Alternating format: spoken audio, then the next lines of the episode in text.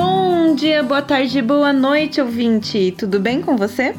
Você está ouvindo o podcast do Meu Nome Não É Não, que traz resenha de livros, artigos, filmes, reportagens sobre o comportamento canino e animal e propõe uma conversa sobre essas experiências e estudos. A nossa proposta é divulgar autores, livros, artigos, pesquisas, métodos, enfim, todo o conteúdo que possa beneficiar a relação que temos com os nossos pets.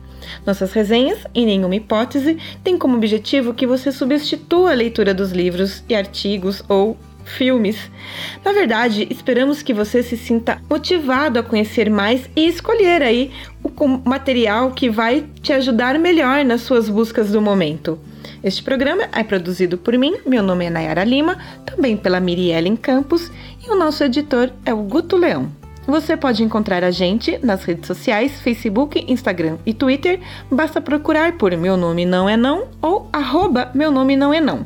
Você também pode falar com a gente através do nosso e-mail, meu nome não é não, arroba gmail.com e conhecer mais sobre nós, baixar nossos podcasts para ouvir offline no nosso site, meu nome não é não.com.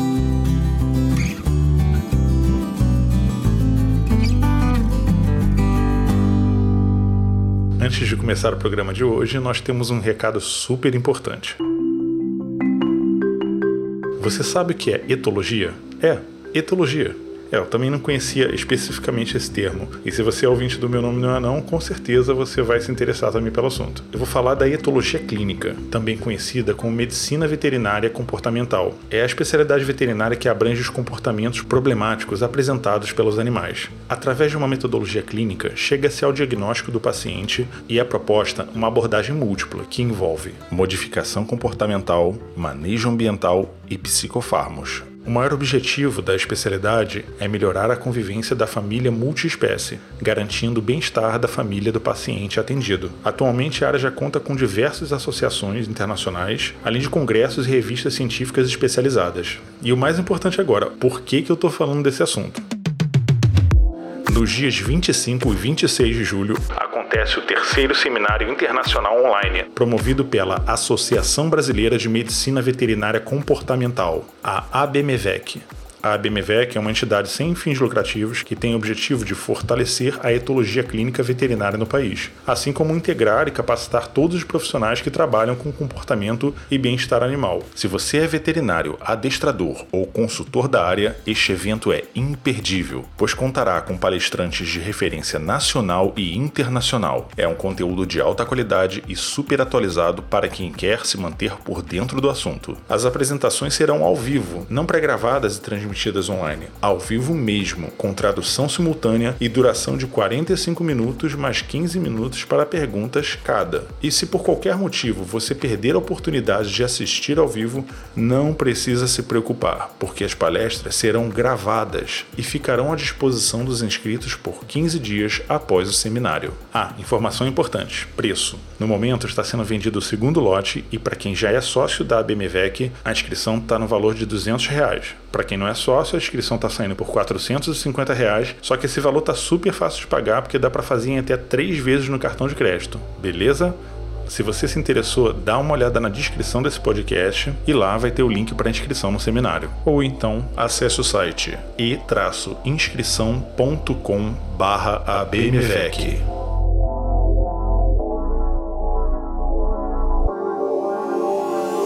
E se você está ouvindo apenas minha voz hoje, é porque nós temos mais um Drops.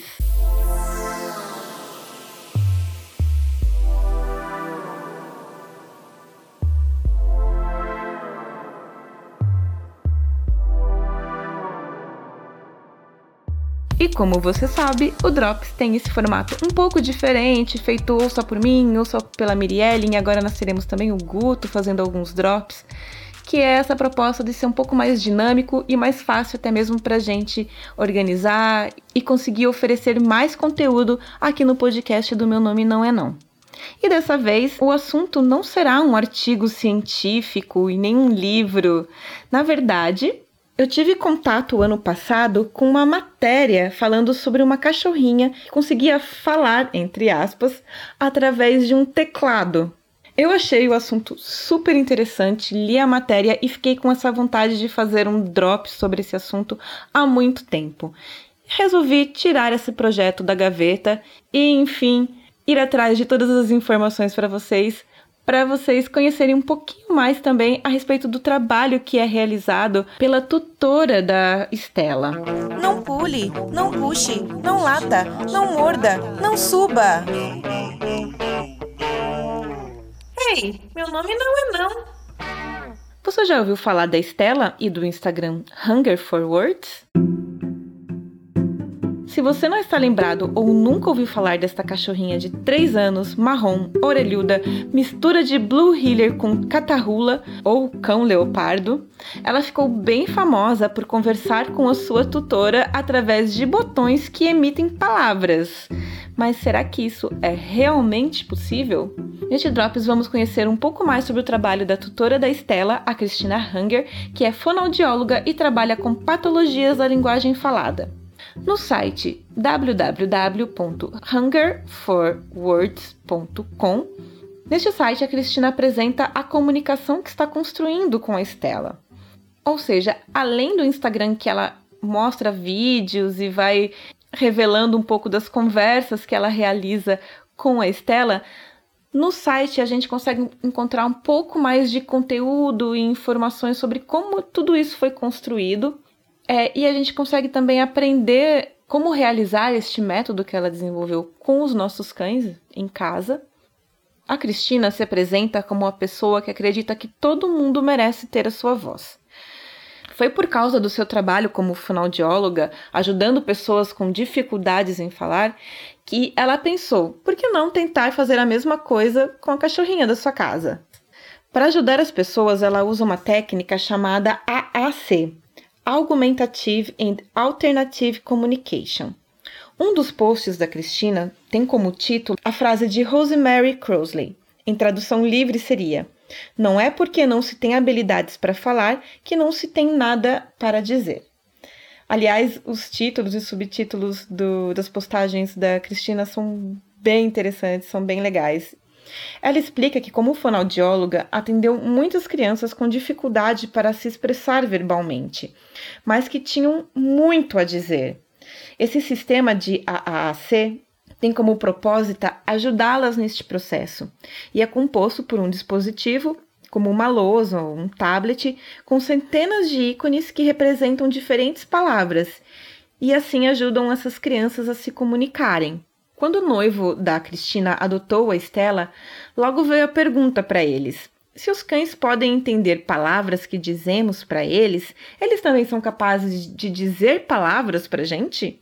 Cães podem usar a AAC para se comunicarem com os humanos?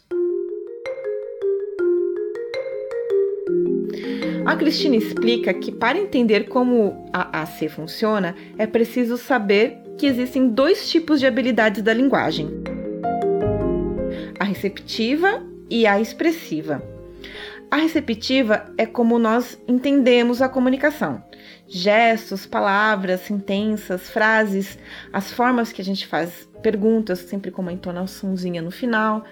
Já a linguagem expressiva é aquilo que colocamos para fora, externalizamos, que não precisa ser necessariamente a linguagem falada. Pode ser gestos, escritas, expressão facial. Todo ser humano, segundo a Cristina, tem essas duas linguagens, a expressiva e a receptiva. Mas e os cães?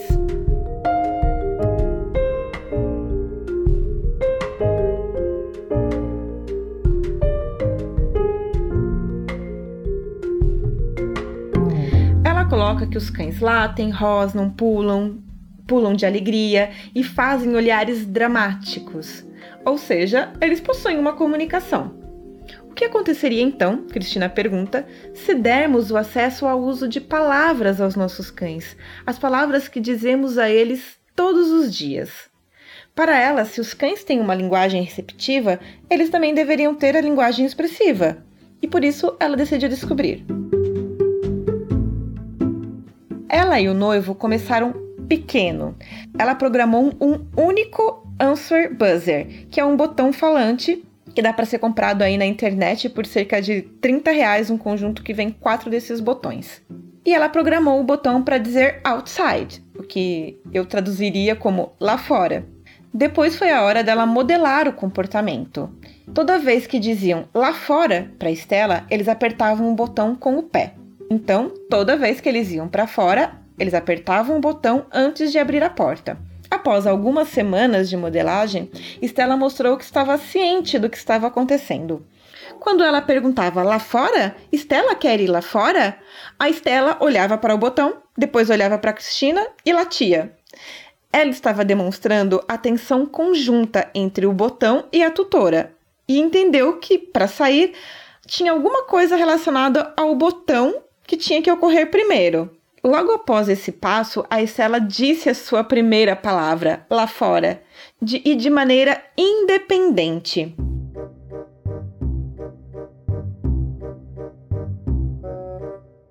Depois, logo ela começou a usar o botão com muita rapidez e sem ajuda, sem pistas e 100% das vezes que saíam. A Cristina escreve que nem esperou Estela aperfeiçoar seu lá fora para aumentar o vocabulário. Eles resolveram usar palavras do cotidiano: comer, água, brincar, andar, não, vem, ajuda, tchau, te amo. Ela conta que todo dia passava um tempo usando os botões com Estela para conversar com ela e ensinar suas palavras da mesma maneira que faria em sessões de terapia de fala com crianças.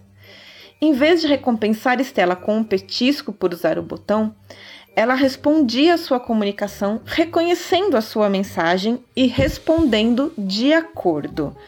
Ou seja, não era um condicionamento simplesmente para apertar o botão, mas era para realmente estabelecer uma comunicação com a Estela.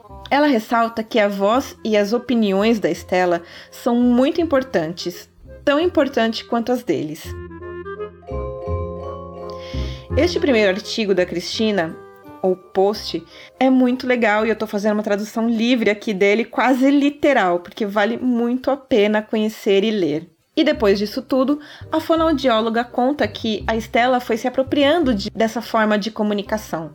Se o Jake, que é o noivo da, da Cristina, e ela estavam distraídos, ela apertava o brincar repetidamente até jogarem o seu brinquedo ou brincarem de cabo de guerra com ela. Ela caminhava até a tigela de água, notava que estava vazia e dizia: Água! Se eles já tinham terminado o jantar e ainda não haviam falado do passeio tradicional da Estela, a Estela apertava lá o caminhar várias vezes enquanto olhava para eles. Se o brinquedo dela estivesse preso embaixo do sofá, ela apertava o botão ajuda e ficava exatamente onde precisava que o Jake ou ela procurasse. Quando os amigos deles colocavam suas jaquetas ou estavam de pé junto à porta, ela dizia tchau para eles. Isso deixou Jake e a Cristina muito fascinados, e eu devo confessar que eu também. Principalmente porque, depois de algum tempo, a Estela aprendeu a fazer combinações de palavras, como não comer ou comer não. Vem, ajuda, comer, brincar. E ela escreve que até apertou um amo você não depois que eles recusaram dar comida para ela durante a madrugada.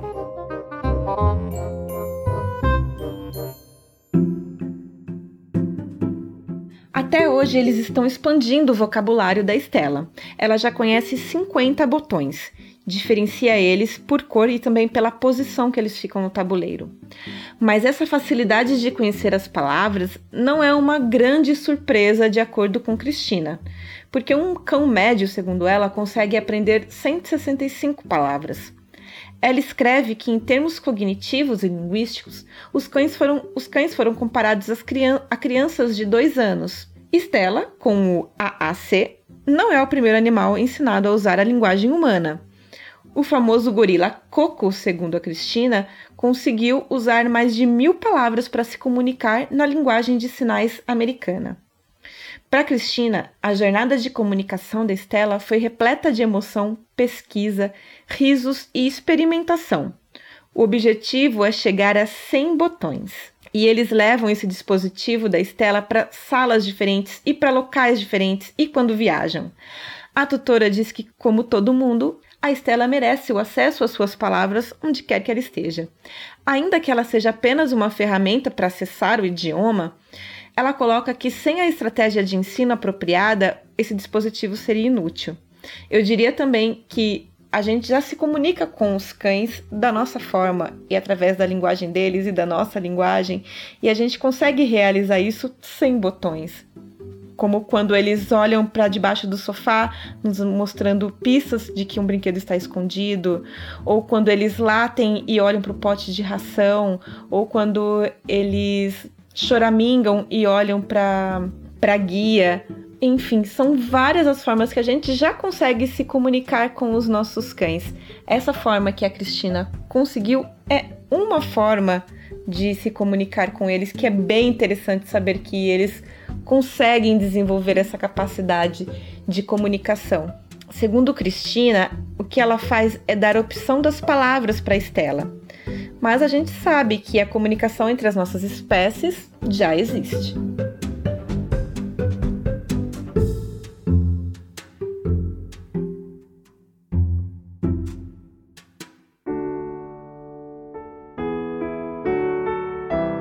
Tem outro post legal no site é, Hunger for Words que tem uma frase de um personagem muito, muito querido dos livros do Harry Potter, que é o Albus Dumbledore, que ele diz assim: Palavras são, na minha nada humilde opinião, nossa inesgotável fonte de magia, capazes de causar grandes sofrimentos e também de remediá-los.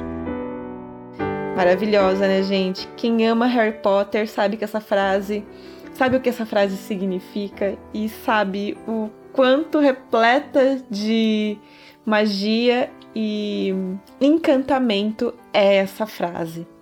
Bom, neste post com esse título maravilhoso com essa frase, ela escreve que tem descoberto muitas coisas sobre a Estela. Aquilo que ela sabe ou não sabe, aquilo que ela gosta e aquilo que ela não gosta. E ela faz até algumas citações da própria Estela que são como lições para a Cristina. A primeira é que a Estela é engraçada. E um dia ela disse assim: Good Stella, e depois se virou para ganhar uma massagem na barriga. Outro dia, a, a Cristina chamou a atenção da Estela e falou, né? Estela, Estela. E daí a Estela foi até o tabuleiro de botões e clicou em Cristina. em outra ocasião, Assim como uma criança, Stella insistiu: Jake, Jake, Jake, brinca! Enquanto o Jake estava ocupado trabalhando. E um dia a Cristina estava preparando um banho quando a Estela resolveu entrar no banheiro, beber a água do banho e anunciou água boa. Outra lição que a Estela dá para Cristina é que ela tem boas ideias.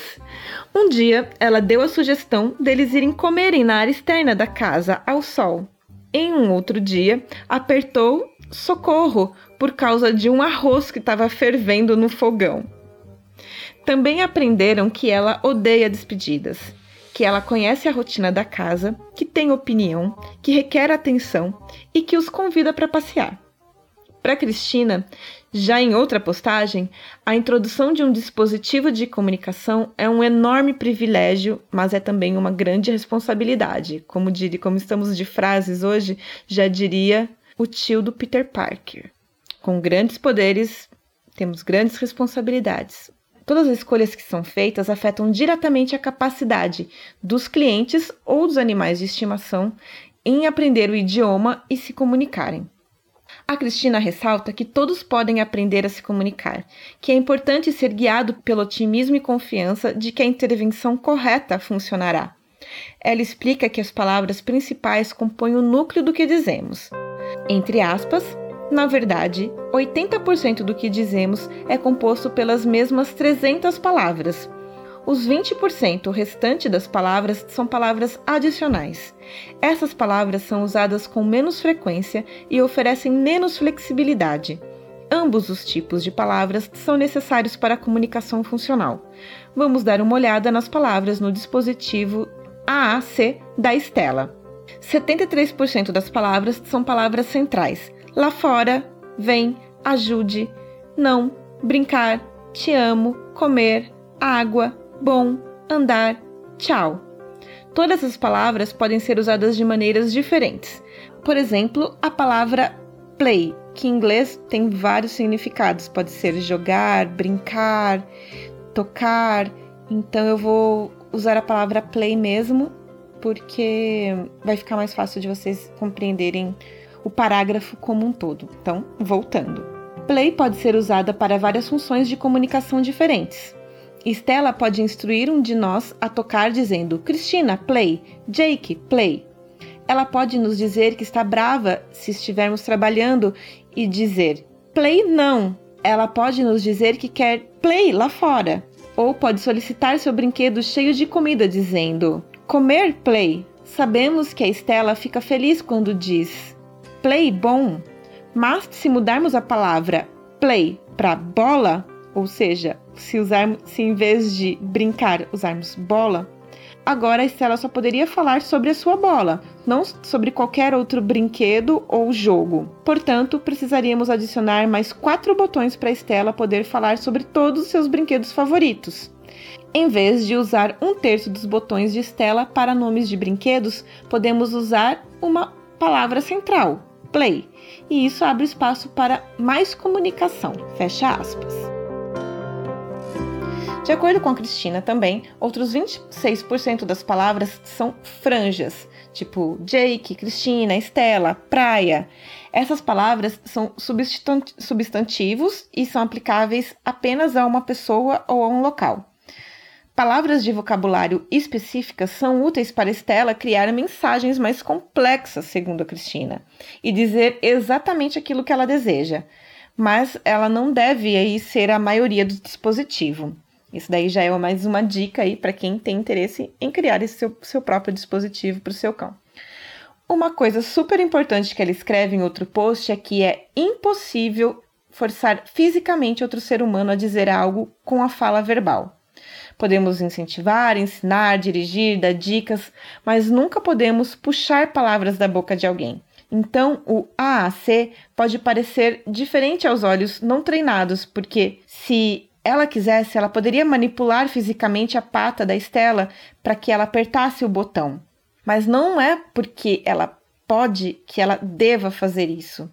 Não importa quanto tempo leve ela escreve, quantas dicas forem necessárias, os usuários do AAC merecem, merecem, segundo a Cristina, estar no controle total de suas palavras, assim como os humanos que usam a fala verbal estão no controle de suas próprias palavras. Ou seja, a ideia é não ficar estimulando o cão a usar o, o dispositivo, é mostrar para ele que ele pode usar e como funciona e deixá-lo livre para que, que seja usado da forma como ele bem quiser. Uma das últimas postagens da Cristina é ensinando como você pode ensinar o seu cão a usar o AC em três passos.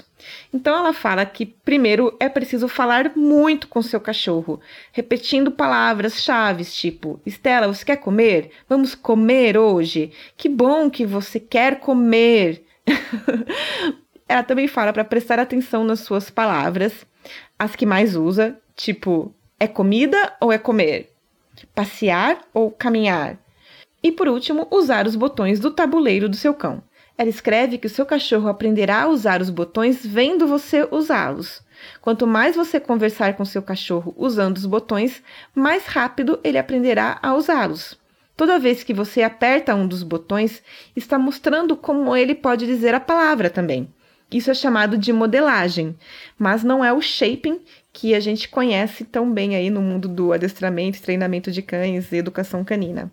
Porque dentro do adestramento, essa palavra é shaping, a modelagem. Já ela não usa a palavra shaping, ela usa a palavra. Eu não vou me lembrar. Eu não vou me lembrar qual é a palavra que ela usa, mas não é shaping, é uma palavra mais parecida com modelagem mesmo. E por meio dessa forma que ela propõe, você está modelando como e quando usar cada botão, pressionando nos momentos apropriados. Quando você diz comer, diga verbalmente e diga com o botão antes de dar a comida. Antes de sair, diga lá fora verbalmente e depois diga com o botão também. Toda vez que você está dizendo uma palavra ao seu cão, segundo a Cristina, para a qual ele tem um botão, você deve dizer isso verbalmente e depois com o botão. E isso é chamado de entrada do idioma auxiliado, e é uma das estratégias mais importantes de ensino de idiomas com esse método AAC.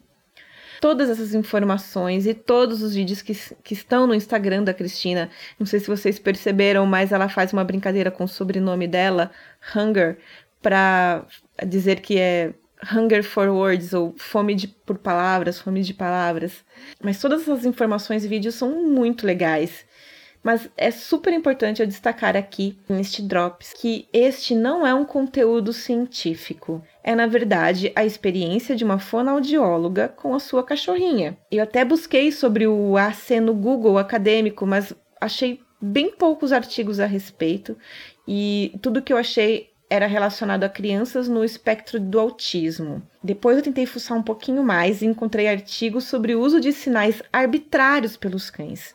No site da USP eu encontrei a dissertação O papel da atenção humana na comunicação cão-ser humano por meio de um teclado, da Karine Savalli Redigolo, que é um artigo de 2008 sob a orientação de César Hades. A bibliografia deste trabalho também tem como referência a dissertação do Alexandre Rossi, intitulada Comunicação com o Homem através de Sinais Arbitrários. Ou seja, ainda que poucos os pesquisadores que tratam deste assunto, os pesquisadores que estão aí em destaque são pesquisadores brasileiros. Eu achei essa, esse dado super interessante. Até existem outras referências é, de animais que usam teclado, mas não são cães, são normalmente são chimpanzés. Outra coisa interessante é que nessas duas dissertações brasileiras, a protagonista da pesquisa é uma única cadela, a cadela Sofia. E se vocês tiverem interesse que a gente faça um drop sobre esses artigos científicos, sobre o uso de sinais arbitrários, fala pra gente, manda mensagem, manda direct no Instagram, mensagem no Facebook, mensagem no nosso e-mail. Fique à vontade também para escrever nos comentários das postagens. Acho que seria bem legal a gente falar sobre, um, sobre essa questão dos sinais arbitrários e uso do teclado também, né? E aí, no final das contas, o que, que você acha disso tudo que nós falamos até aqui? Será que os cães precisam de palavras para se comunicar com a gente? E o que eles poderiam nos revelar se pudessem usá-las, hein? Eu sempre tenho um pouco de medo das nossas interpretações sobre o comportamento dos nossos cães, da gente entender aquilo que a gente quer entender deles, entendeu? Sem contar que a própria Cristina ressalta que as escolhas que nós fazemos das palavras já é uma forma da gente interferir na comunicação dos nossos cães. Mas, independentemente de tudo isso, é fascinante imaginar a possibilidade de comunicação mais direta, assim, com as palavras, com os nossos cães, né? De repente a gente conseguiu entender um pouquinho mais sobre o que eles pensam, sobre o que eles estão sentindo. Então, de repente as palavras podem nos ajudar nisso. Mas, por enquanto, vamos aguardar que os pesquisadores estudem um pouco mais a respeito do uso dessa linguagem verbal que não é a linguagem natural dos cães. Só uma curiosidade: a Estela, a Cristina e o Jake vivem em San Diego, Califórnia, nos Estados Unidos, onde sempre passeiam pela praia. Delícia, né? Se você gostou desse podcast, dá um coraçãozinho, dá um joinha, marque estrelinhas, deixe seu comentário, compartilha, você estará ajudando a gente enormemente muito obrigada por ter ficado até aqui. Um beijo e tchau!